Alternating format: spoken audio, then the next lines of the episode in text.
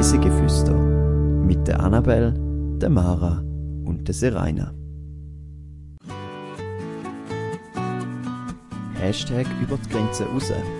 Spezialfolge.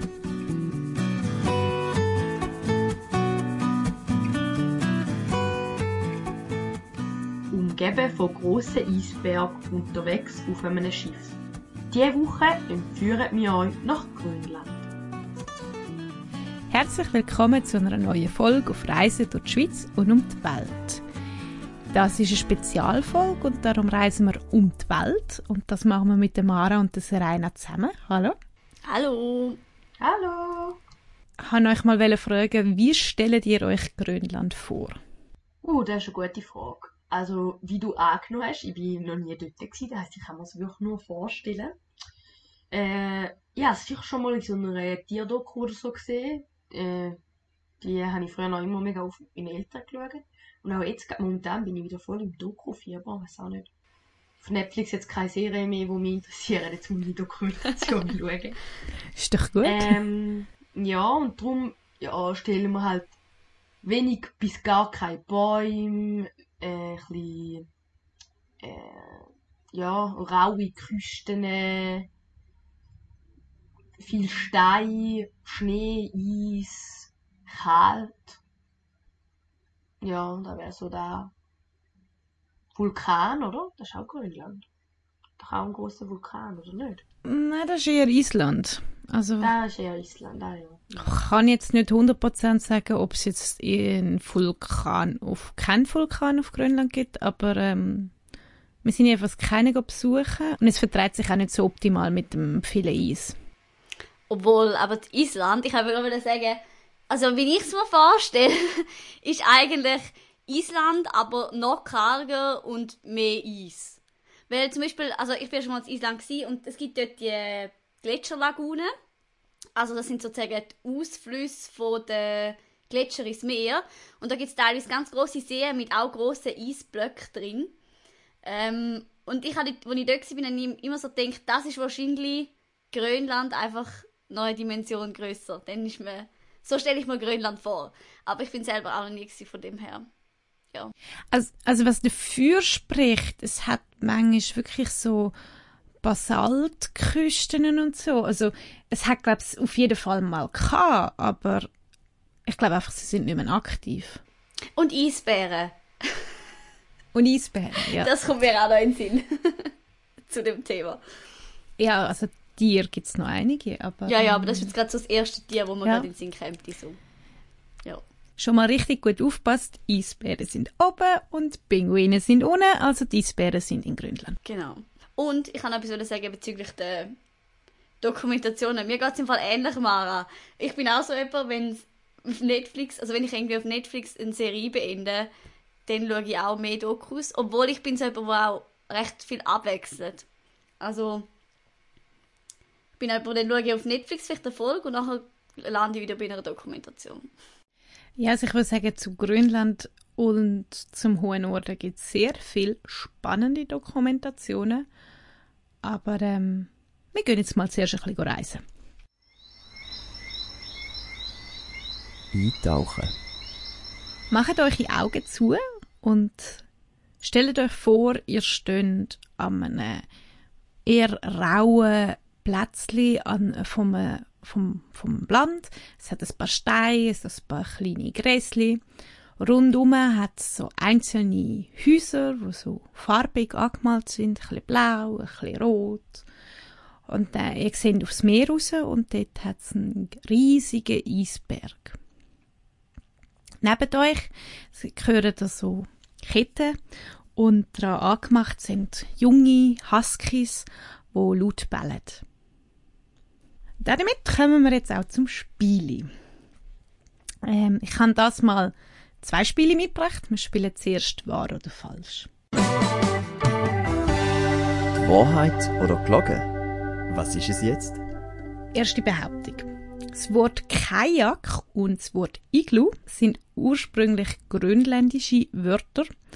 Die sind aber heutzutage in ganz viele Sprachen übernommen worden. Hm.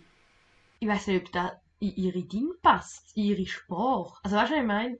Es, bei uns passt halt irgendwie in den Sprachgebrauch. Andererseits, man hat ja auch viele englische Begriffe, die dann irgendwie auch ins Deutsche passen.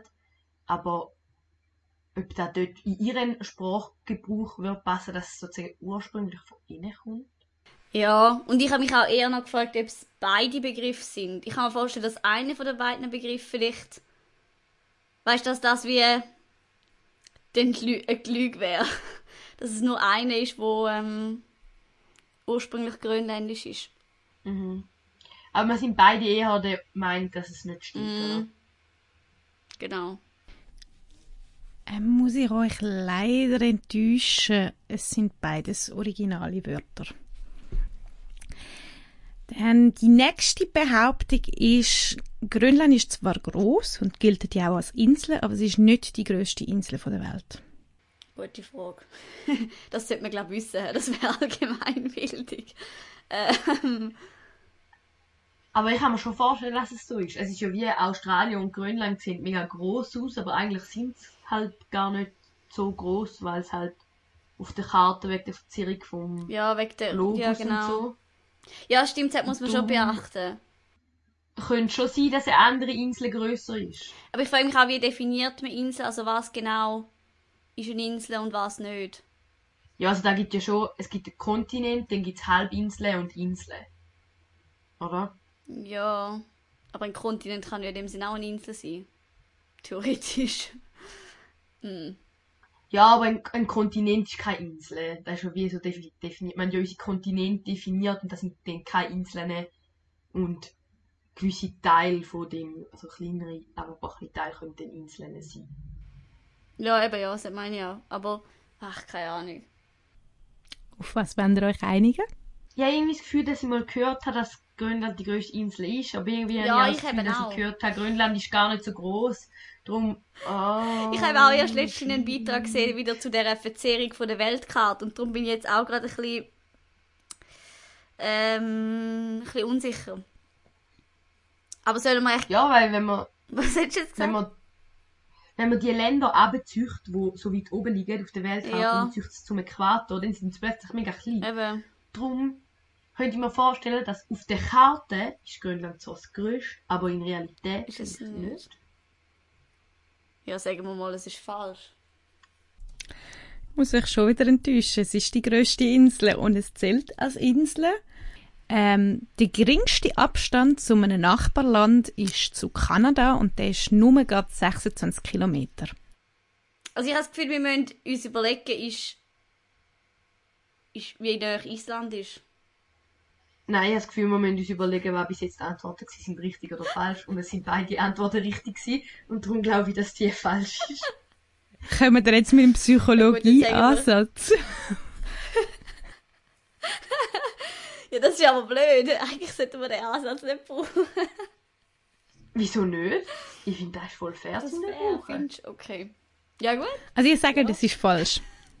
Ja, du hast sicher nicht drei richtige genommen. Und wenn schon, dann hast du uns aber psychologisch jetzt richtig. Dann habe ich euch psychologisch richtig reingelegt, weil es stimmt. Ja. Es sind wirklich nur 26 Kilometer zu Kanada. Okay. Wie weit ist es denn zu Island? Äh, das das müssten wir kurz nachschauen, das weiß ich jetzt auswendig auch nicht. Du hast einfach drei richtige Aussagen genommen. Was ist denn los bei dir? Entschuldigung. Das ist schon ri richtig austricksen da. Also wir haben schnell nachgeschaut, es sind 300 Kilometer auf Island, also ein bisschen länger. Dann kommen wir jetzt zum Dialektquiz. Oder haben wir noch ein paar Ergänzungen? Also ich wollte nur sagen, dass mir schon klar war, dass es nicht Island sein wird wahrscheinlich. Aber ich bin mir einfach nicht sicher, ob die 26 Kilometer stimmen. Es hat, also ich bin mir ziemlich sicher, dass Grönland am nächsten zu, äh, weil halt die kleinen Inseln, wo Grönland ja noch hat, und dass dort eine am nächsten zu Kanada liegt. Aber du hättest mir da jetzt alles können erzählen. Du hättest auch können sagen 100 Kilometer oder zwei gefühlt. Ja, Also, ich an eurer Stelle hätte es wahrscheinlich auch nicht gewusst. Also Ja, bin mich ich hat, wirklich halt, drüber gestolpert. mich hat halt verwirrt, weil sie eben nicht die Ausflüge angeboten haben. Und ich immer so denke, ja, das muss ja in dem Fall dann nicht so weit weg sein, wenn man da kann in ein oder zwei Tagen schnell auf Grönland. Aber ich weiß nicht, ob das mit dem, also das eine sind irgendwie Segel Trips gsi, von dem her bist du jetzt sicher auch mehr als einen Tag unterwegs gewesen, und das andere wäre dann, glaube ich, mit dem Flugzeug gewesen. Schätze ich mal. Ich Ja, also mit dem Flugzeug kann ich es mir vorstellen. Also mit dem Schiff hast du mehr als einen Tag. Wir, haben, wir sind ja Eben. von dieser Richtung gekommen. Wir sind von Island gekommen und auf Grönland gefahren. Mm. Und das ist mindestens ein Seetag gehabt. Ich weiß es nicht mehr genau, Ja, aber ich glaube, wir haben mehr als einen Seetag gehabt. Ja, für 300, mehr als 300 Kilometer sicher. Also, Also noch ein Fakt nebenbei. Der südlichste Punkt von Grönland liegt übrigens auf dem gleichen Breitengrad wie Oslo, wo ja in Norwegen liegt. Das würde man sich auch nicht können vorstellen, aber es ist anscheinend so. Aber gehen wir jetzt zum Dialektquiz. Ähm, ich versuche mich jetzt in Grönländisch. Mein Grönländisch ist nicht vorhanden, ähm, also ich werde wahrscheinlich viel falsch sagen, aber ich gebe mir Mühe. Was heißt das? Und ich habe euch fünf Wörter mitgebracht. Das erste ist Quanak. Es sind alles alltägliche Wörter, die man so ein bisschen ich brauchen hätte kann. gerade sagen, irgendwie tönt es nach einem Tier. Aber wenn du sagst, es sind alltägliche. Es tönt halt überhaupt nicht, ich habe die Sprache null. Und es tönt überhaupt nicht wie etwas. Aber wenn du sagst, es ist so was Alltägliches, keine Ahnung. Ist es ein Lebensmittel? Ähm, also ich kann euch noch den Tipp geben, alle Begriffe könntet ihr brauchen, wenn ihr auf Island reist. Ähm, für den alltäglichen Gebrauch. Ähm, in dem Fall, ja, vielleicht, wenn euch jemand etwas, etwas hilft. danke. Ja. ja. Ich glaube, es jetzt ein bisschen logisch gewesen. Naja. ja, das heißt Danke. Dann ähm, das nächste ist Ayungilak. Also es sind alles sozusagen Sachen, wo man würde sagen, wenn wir in Island wären, oder sind es auch zum Teil Gegenstände? Äh, nein, es sind alles Sachen, die ihr würdet sagen, wenn ihr auf jemanden trefft. Vielleicht heisst es schönen Tag. Nicht ganz. Also, nein. Oder wo geht's durch oder so? Ähm, nein. Es hat vielleicht mehr mit der Gesundheit zu tun. Ja, geht's dir gut? Alles in Ordnung, heißt es genau. Ah, Äh, das nächste Wort heißt Imaka und ist wahrscheinlich das Wort, das Grönländer am meisten und Grönländerinnen am meisten nutzen. Ähm, hat auch, äh, ja, es ist so ein bisschen etwas, wenn man ein bisschen ungewiss ist. Also sowas wie hä oder wie bitte oder so. So Fragen. Nein, ähm, mehr so, man macht das, aber vielleicht macht man dann auch etwas anderes, ein anderes Wort für das. Ich bin schlecht im Wort beschrieben, das stelle ich gerade fest. Wo du zuerst gesagt hast, dass es fast am meisten benutzt wird, habe ich zuerst gedacht, das ist einfach Hallo.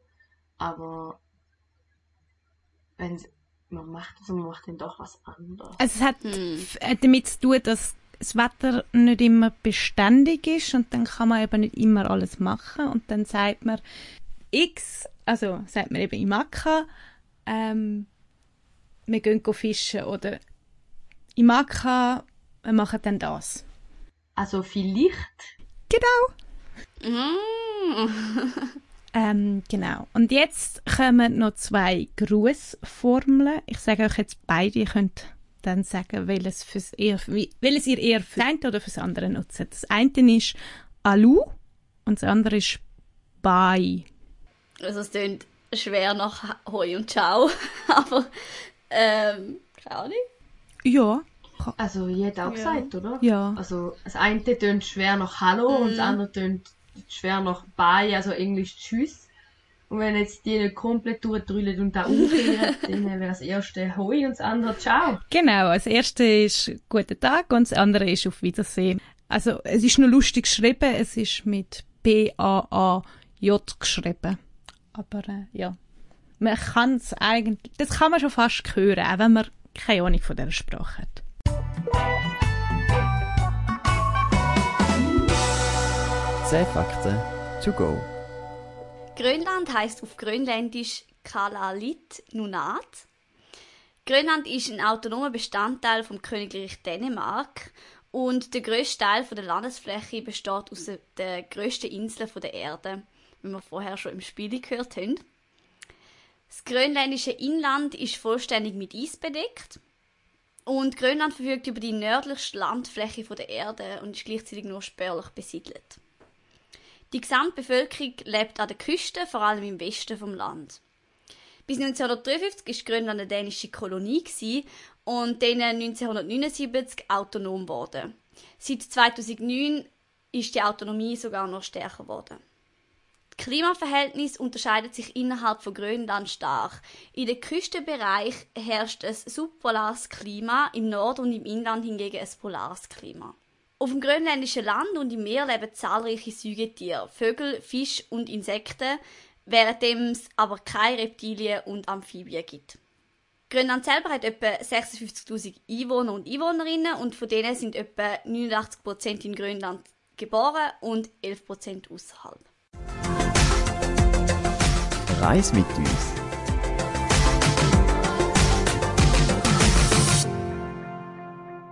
Ich bin im Sommer 2012 für ca. 15 Tage auf Grönland gegangen und äh, unsere Reise hat in Kiel angefangen. Dann sind wir über die Orkney nach Island und von dort dann auf Grönland mit dem Schiff. Ähm, ich werde mich jetzt in dieser Folge nur auf Grönland beschränken. Island und Orkney können wir ja mal ein anderes Mal besprechen. Ich würde sagen, machen wir bitte mal eine Folge zu Orkney und, und Island. Fände ich beides noch cool. Können wir gerne machen. Wir sind mit dem Schiff unterwegs gewesen, auf das komme ich nachher zu sprechen und äh, sind dann eben bis Kangerlussuaq gefahren und von dort sind wir zurückgeflogen mit der dazumal noch existierenden Air Berlin. In Grönland haben wir viel auch Bevölkerung angetroffen. Die freut sich äh, immer sehr, wenn's, wenn so ein Schiff ankommt und singen meistens Lieder. Und man muss sagen, sie sind sehr gastfreundlich. Kommen wir zur Unterkunft und dem Verkehr. Wir sind mit dem Schiff Princess Daphne gereist. Das ist ein ehemaliges Frachtschiff, das dann umgebaut worden ist. Äh, hat dazu mal Platz gehabt für ca. 460 Personen und hat uns auf dem Weg durchs Eis begleitet. Heutzutage habe ich herausgefunden, in der Recherche ist das Schiff leider nicht mehr da. Es ist zwei Jahre später verschrottet worden. In dem Fall schon ein älteres Schiff. Gewesen. Also du hast ja gesagt, es ist umgebaut worden, aber... Äh, ja, das Schiff ist 1954 erbaut worden. Also Ja. es hat ein, ein, ein längeres Leben gehabt. Das Verkehrswesen auf Grönland ist nicht ganz so einfach aus den geografischen Verhältnissen und es gibt dementsprechend auch sehr wenig Straßen. Ähm, größere Entfernungen zwischen den Siedlungen und Inseln und Fjord haben eigentlich gar kein Straßennetz. In kleineren Städten gibt es ein Straßennetz, in den Dörfern gibt es meistens nur so Wägli und das beliebtes ähm, Transportmittel sind Hundeschlitten und Schneemobil. Kann natürlich nicht immer gebraucht werden. Wir sind ja im Sommer gewesen, ähm, dann hat es mindestens in den Dörfern nicht immer Schnee gehabt. Also dann ist dann mit den Schlitten und dem Schneemobil schwierig, dann laufst halt. Oder Velo haben sie wahrscheinlich auch.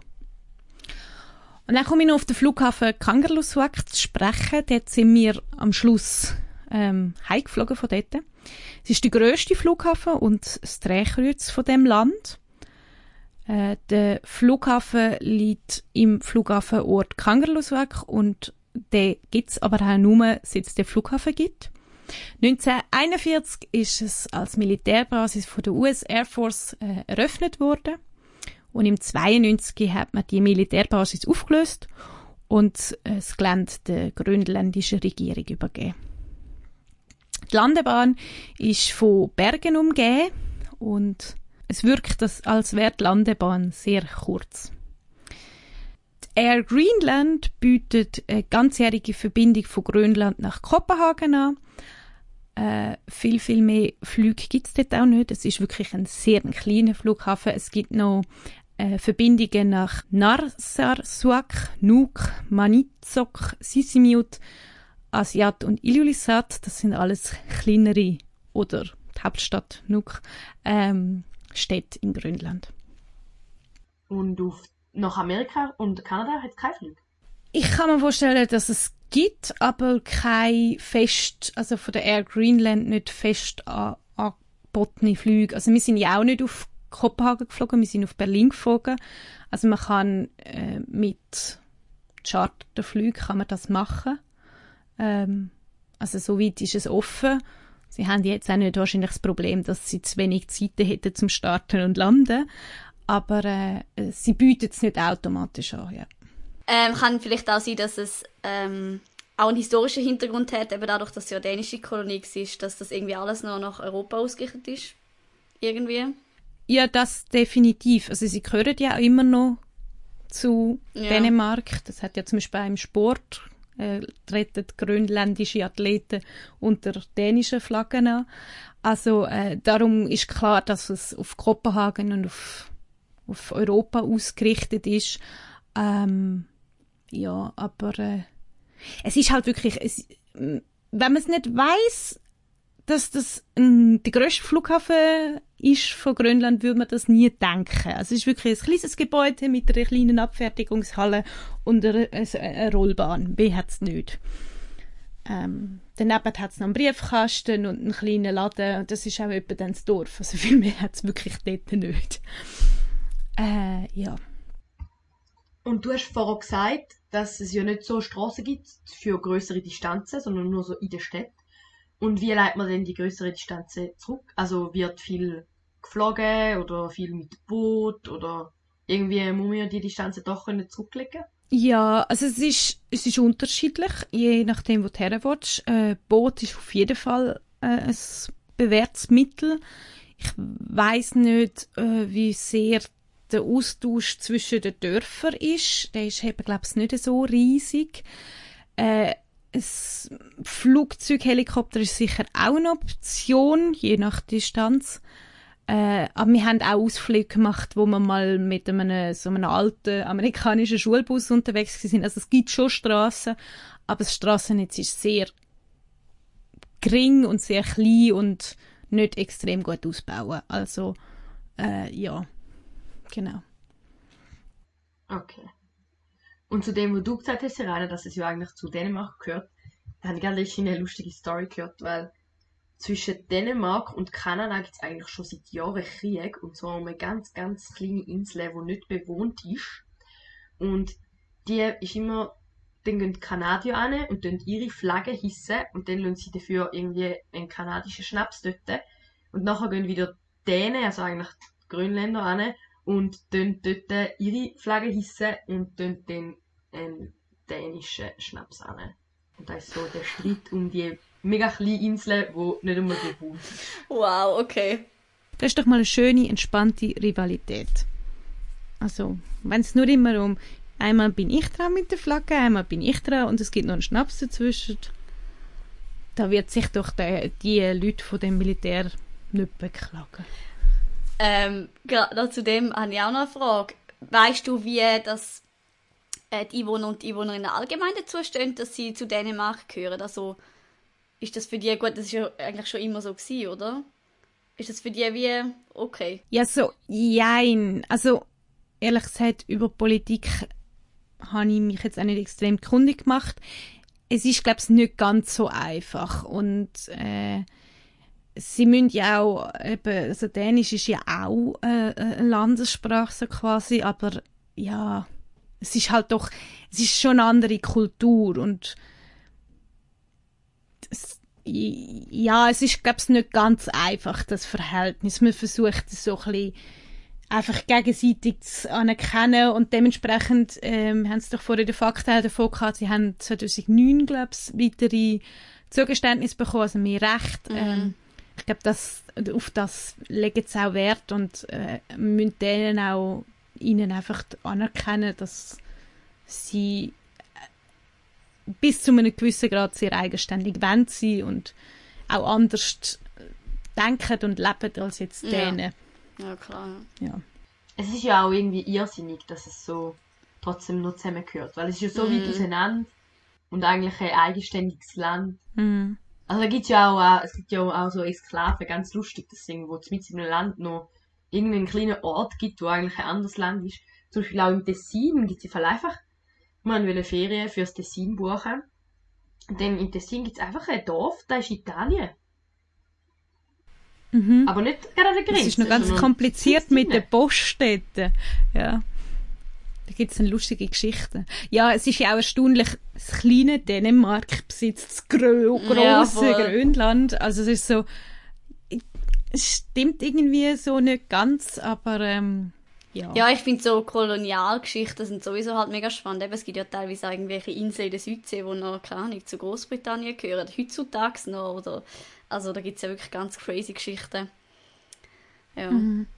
Wir sind auf unserer Reise vom Süden und dann eher auf der Westküste unterwegs gewesen, etwa bis in die Mitte von Grönland.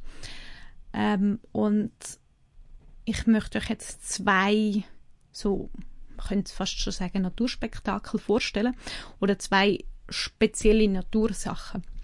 Und zwar zuerst ganz ziemlich der südlichste Punkt, nämlich Prinz Christiansund. Äh, das ist äh, der Ort, wo die Inselgruppe Kap Farfell vom Festland von Grönland abtrennt. Äh, ist etwa 100 Kilometer lang und am Ufer ist es teils über 1000 Meter hoch. Äh, dort erreichen mehrere Gletscher äh, eben den Sund, also eine Art Fjord, könnte man sagen. Und es hat zahlreiche Wasserfälle. Es ist sehr beliebt bei den touristischen Fahrten, also die meisten Kreuzfahrten oder was dort rauf gibt, die fahren durch den Prinz Christiansand. Ähm, wenn man das auf den Bildern anschaut, sieht es gar nicht so extrem anders aus, als man sich das vorstellt. Ähm, das Einzige, was bisschen irritierend ist, sind die grossen Eisberge im Wasser, wo es schon ein paar hat. Aber sonst könnte man sagen, es ist wirklich so ein Fjord mit einer Gletschernasse. Wenn man jetzt das Wasser nicht mal sieht, könnte man auch sagen, es könnte auch irgendwo in den Schweizer Alpen sein. Also, das, so völlig anders sieht die Natur dort gar nicht aus. Aber es tönt schon, ähm, ich verstehe schon, warum das viele Touristen dort hingehen. Also es tönt schon eindrücklich, wenn äh, es bis zu 1000 Meter Differenz hat und dort dann so Wasserfälle abstürzen. Ja, also es ist auf jeden Fall eindrücklich ähm, und sehenswert auf, auch. Auf jeden Fall, ähm, ich will nur mal sagen, so, wenn man auf Grönland geht, erwartet man vielleicht zuerst einfach nur mehr Eis, Eis und noch mehr Eis. Und das ist vielleicht jetzt gerade dort am südlichsten Punkt jetzt nicht unbedingt der Fall. Zu dem, wo wir jetzt dann gerade kommen, nämlich Disco-Bucht, dort ist das natürlich anders. Also dort bist du, auch wenn das Schiff ja relativ groß war, wo wir unterwegs sind, bist du so neben so Eisblöcken und du fühlst dich auf dem großen Schiff schon klein und wir haben dann eben dann noch so auf einem Zodiac sind wir unterwegs gewesen. und dann bist du das kleine fast schon Nussschale kannst du sagen. Und neben dir ist so ein grosser und dort nochmal ein grosser Eisberg. Und das, das ist dann ich würde sagen, das ist so ein bisschen eher das, was die meisten Touristen erwarten von Grönland. Und ich würde sagen auch das, was am meisten geblieben ist. Also die Fahrt dort durch die Disco-Bucht, die war eindrücklich. Gewesen. Ähm, Disco-Bucht ist in der Baffin Bay, ist ein UNESCO-Weltkulturerbe und ist eben in der mittleren Westküste. Das ist so der, für, von unserer Reise das nördlichste gewesen, wo wir besucht haben. Äh, auf der Festlandseite liegt die drittgrößte grönländische Stadt, Ilulissat. Die haben wir auch noch besucht. Aber zuerst sind wir einfach wirklich in dieser Bucht unterwegs gewesen. Der Name Disco Bay äh, leitet sich von der runden Form ab, wo so eben ein an eine Disco-Kugel erinnert. Und äh, es ist de, das Gebiet, wo die Vorfahren von der heutigen Inuit äh, zuerst besiedelt haben. Und es ist ein bisschen schwierig, glaube ich, um sich zu vorstellen, aber man muss wirklich so sagen, man ist auf einem, also wir sind eben vom grossen Schiff auf die kleinen Schiffli umgestiegen. Und dann sind wir so, keine Ahnung, fünf bis zehn Leute sind auf diesen Bötchen gewesen, es sind so Fisch, Fischerbötchen. Und du fährst dann um die Eisberge um, äh, siehst dann irgendwann auch eben unser grosses Schiff oder die anderen kleinen Schiffe, siehst dann nicht mehr unbedingt. Ähm, also die Fahrer, die wissen definitiv, wo sie, wie sie sich durch die Eisscholle müssen. Manövrieren ähm, Ja, und es ist einfach eindrücklich, wie so Eis und Schnee in verschiedensten Formen auf dem Wasser treibt. Und du weißt ja, also was wir so in der Schule gelernt haben, was oben auf dem Wasser ist, ist ja nur etwa so 10, 20 Prozent. Was dann unten im Wasser ist, siehst du ja gar nicht. Also ja. Ähm, und es ist natürlich auch ein Ort, wo beliebt ist bei grossen Säugetieren im Wasser. Wir haben, glaube ich, dazu mal nicht so viel Glück gehabt, dass man jetzt gerade etwas groß entdeckt hat also gerade etwas hätte können anschauen aber ähm, ja. Und es ist so eine Ruhe, wenn du dort bist. Ist, also ähm, die Leute haben auch, werden dann ruhig und man genießt einfach das, wie es dort ist und die Natur und ja. Haben sie euch auch irgendetwas noch, also vielleicht, eben, du hast ja gesagt, ihr sind da mit einem Boot aufs gefahren, zum Thema Klimawandel und so noch erzählt? Weil ich stelle mir vor, dort merkt man ja die Auswirkungen wahrscheinlich schon noch recht ich bin nicht mehr, also wir sind ja auf einer, auf einer geführten Tour unterwegs gewesen, sonst wird es auch schwierig auf Grönland versuchen, also du kommst nicht rundum an einer Art Kreuzfahrt. Wir haben bei unserer Fahrt einfach darauf geschaut, dass es ein kleines Boot ist, dass man doch irgendwie so ein bisschen mehr einfach die Natur und die Ruhe kann schätzen und nicht ständig Tausende von Leuten hat, die einmal ausgespuckt werden und dann wieder eingesammelt werden. Das ist jetzt nicht unbedingt unsere Reiseart. Ähm, und es hat dort darauf auch Forscher gehabt, die äh, Vorträge gehalten haben, aber ich muss jetzt sagen, das war ähm, vor zehn Jahren gewesen.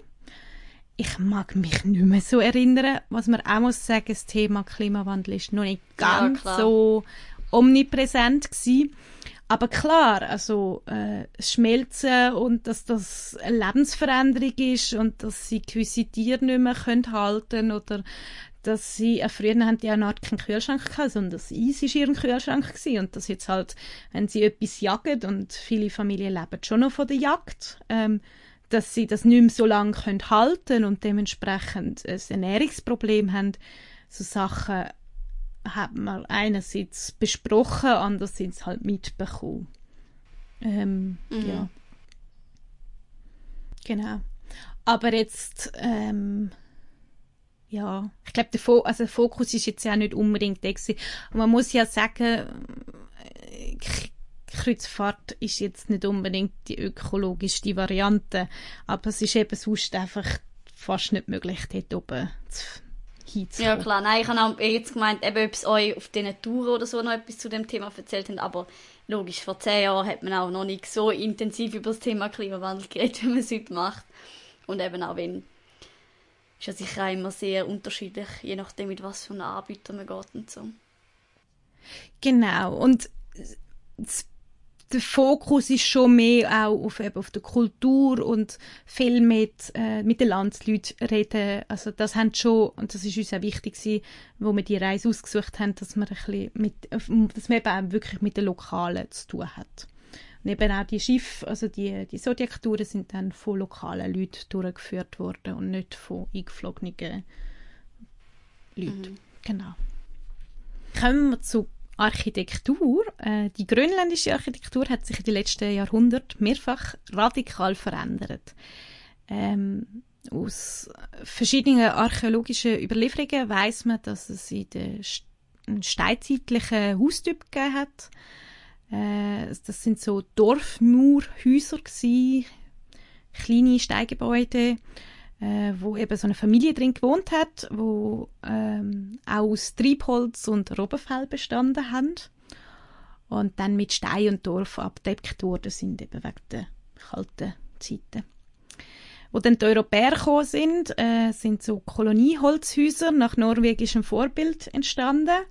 Es sind eben da die farbigen Häuschen, die wir vorher davon hatten. Also die kommen eher von dieser Richtung und nicht unbedingt von den Grönländern.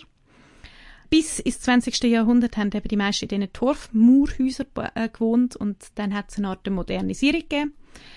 Und dann hat es zwei verschiedene Architekturrichtungen gegeben. Ähm, entweder hat man eben weiter Selbstbauhäuser gehabt, ähm, wo einfach jeder gebaut hat, was was er für, sie, für sich gebraucht hat.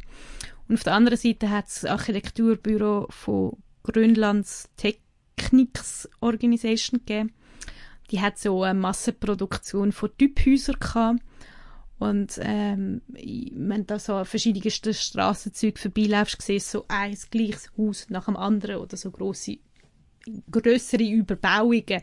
Also große Überbauungen stellen wir uns ein etwas anderes vor als jetzt in Grönland. Das sind dann schon eher kleine Überbauungen für unsere Verhältnisse. Aber für dort sind das schon riesige Gebäudekomplexe.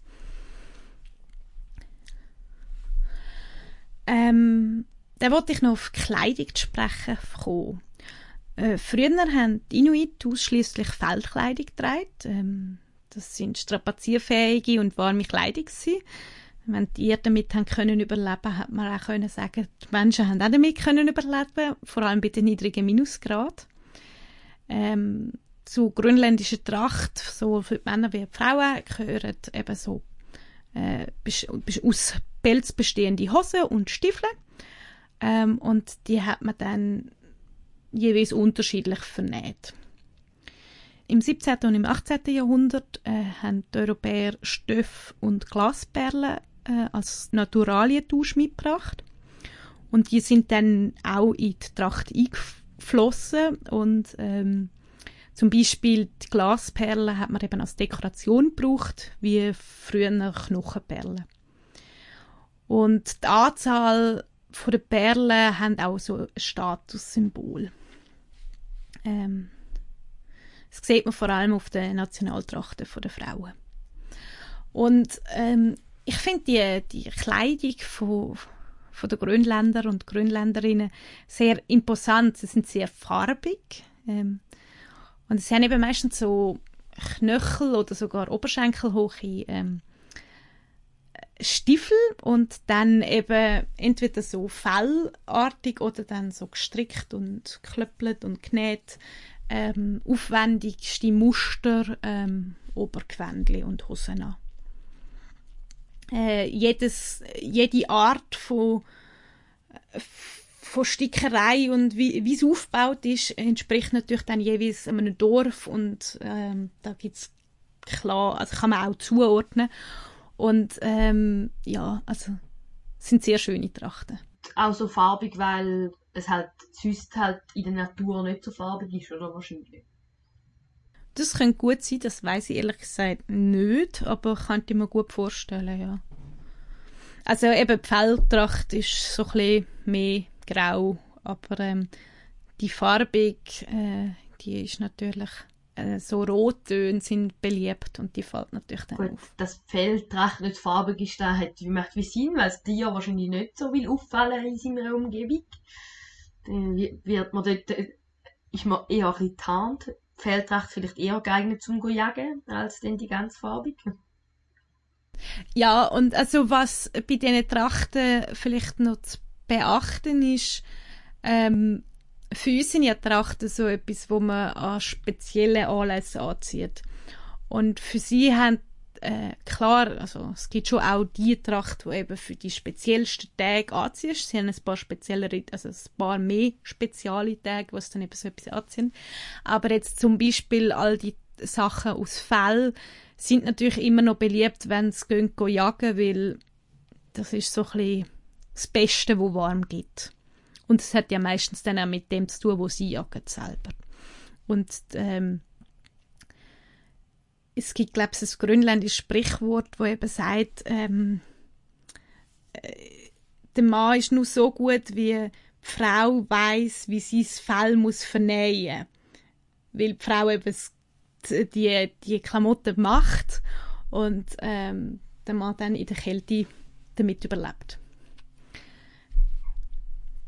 Und von den Tieren kommen wir auch zu Kulinarik. Ähm, in der Küche in Grönland sind die dort lebenden Tiere hauptsächlich werden verarbeitet. Das heißt eben Robben, Rentier, Muschelsuchsen, Lamm, Wal, Vögel und verschiedene Fische. Ähm, es gibt das grönländische Nationalgericht, das ist der, der Suasat. Das ist eine Suppe auf Graupe- oder Reisbasis äh, mit belegigem Fleisch. Meist eben Robben oder Rentier oder Lamm. Und Zwiebeln hat es drin. Vieles ist eben selber gejagt oder dann auf dem lokalen Markt verkauft. Ähm, ich kann nicht so viel zum Essen sagen, weil auch, also zum Beispiel Restaurant ist jetzt nicht unbedingt das, was man in Grönland findet, in den kleineren Dörfern. Also wir haben auf dem Schiff gegessen.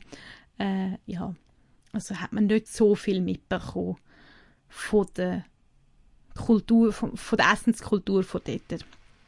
Ähm, und auf dem Schiff haben sie niemals grönländisch gekocht oder so, dass man mal an einem Abend... Äh, ich glaube nicht. Also sie haben schon eben, es hat einiges an Fisch gegeben, wo logischerweise aus dem Gebiet kommt. Es hat, glaube ich, auch mal so ein bisschen, äh, also Rentiersachen gegeben.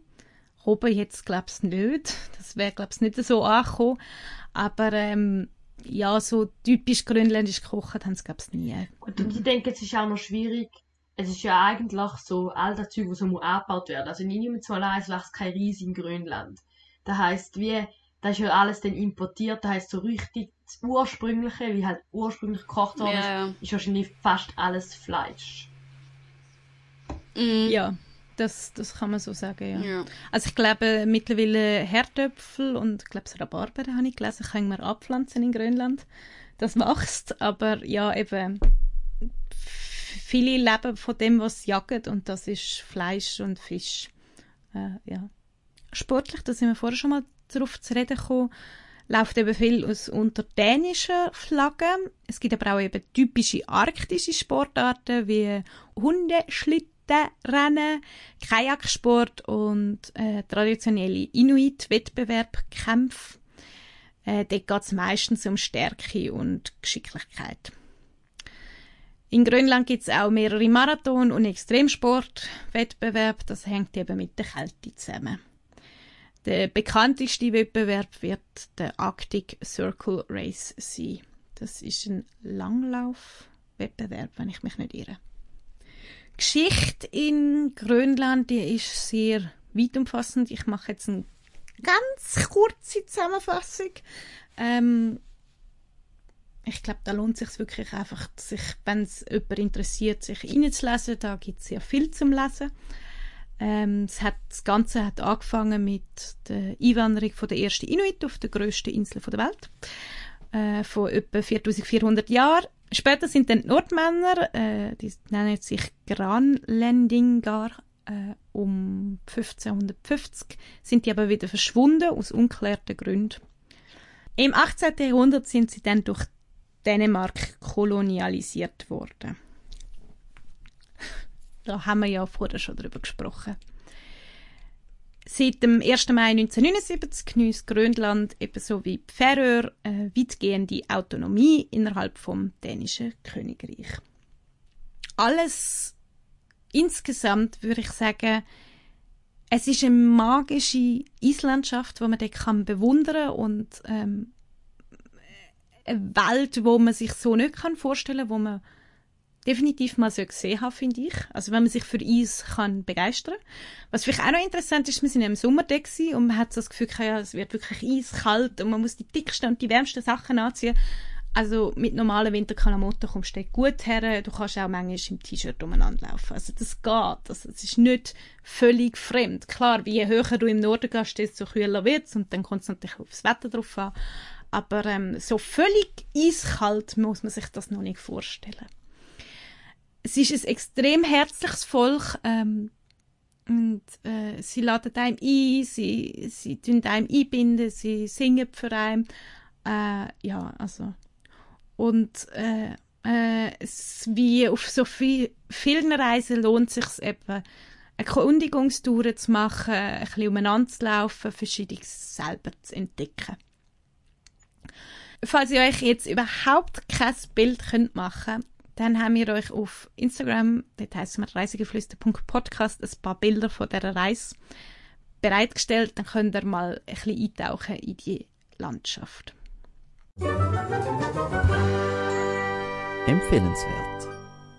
Ich habe euch noch einen Tipp mitgebracht und der Tipp hat zwei Verbindungen. Einerseits ist der Grund, wieso wir überhaupt die Reise gemacht haben. Ich bringe nämlich ein Buch, kann man aber auch einen Filmtipp nennen. Es gibt nämlich mittlerweile eine Verfilmung von dem Buch. Und zwar, ich bringe euch das Buch Smilas Gespür für Schnee mit.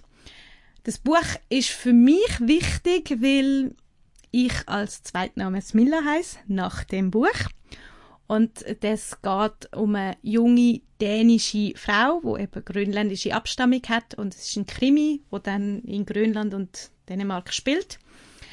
Ähm, genau. Und der Film selber ist unter anderem auch in Grönland gedreht worden. Es gibt einige Sachen, wo eben auf die dänische Koloniezeit ähm, sich beziehen. Es gibt Sachen, wo es über die Inuit und ihre Verwurzelung von, von, der, von der Smilla geht. Ähm, ja. Ist definitiv lesenswert oder eben auch, man kann es auch gerne anschauen. Und damit sind wir auch schon beim Rückblick von dieser Folge. Und ähm, ich kann euch mal fragen, was euch so geblieben ist und was ihr gerne würdet besuchen, wenn ihr würdet auf Grönland gehen. Ähm, also ich würde auch gerne mal auf Grönland. Ich glaube, es ist sicher irgendwie eine mega eindrückliche Landschaft. Also eben so, wie du es jetzt erzählt hast und auch wenn ich es mir irgendwie vorstelle, muss das wirklich mega, mega cool sein. Und ja, ich finde es halt auch spannend, weil es einfach ein Land ist, wo jetzt nicht gerade alle hergehen und wo auch irgendwie immer noch ein bisschen speziell ist, wenn du das besuchst. Ja. Ich glaube, darum... Und wo spezifisch, ich glaube, ja, es kommt ein bisschen darauf an, was man für eine Reise macht. ich glaube, anhand von dem würde ich dann schauen, was genau, aber definitiv mal herreisen, ja. Und also bei mir ist es ein bisschen so, weil ich mir jetzt einfach noch ein bisschen frage, ihr seid ja nur etwa die Hälfte von Grönland, so richtig Norden. Und würde sich dann äh, sozusagen die Landschaft nochmal fest verändern, wenn man noch weiter rauf geht? Oder ist es dort schon sehr viel Schnee und Eis und ich meine, es kann ja nicht mehr als Schnee und Eis. Ähm, also hundertprozentig weiß ich es nicht, ob sich die Landschaft noch extrem verändert. Man muss schon sagen, in der Disco-Bucht bekommt man schon sehr viel mit von viel Eis, viel Schnee ähm, und ja. Und es kommt natürlich auch wieder darauf an. Also wenn du natürlich eher gegen Ende Jahr oder ich weiß gar nicht, bis wann im Winter dort noch Schiff fahren könnt, äh, gehst, dann wird es nochmal ein bisschen anders und nochmal ein bisschen kühler, noch ein bisschen Schnee. Ähm, ja. Und was sich natürlich auch lohnt, ist jedenfalls ein Besuch vom Inlandeis. Also, dass die kilometerhöhen Eisblöcke mal siehst. Also, das ist auch noch spannend. Aber das kannst du eben auch schon weiter unten machen. Ja, okay. Ja, ich würde definitiv einfach so ein bisschen Schnee und Eis sehen. Wenn ich mich schon an so einen kalten Ort begebe, wo ich ihn wahrscheinlich die ganze Zeit muss frieren, weil ich ein Gefrierli bin. Also ich bin auch ein Gefrierli und ich kann ich kann es gut aushalten. In dem Fall machbar. Ja. Und würdest du, Annabelle, nochmal gehen?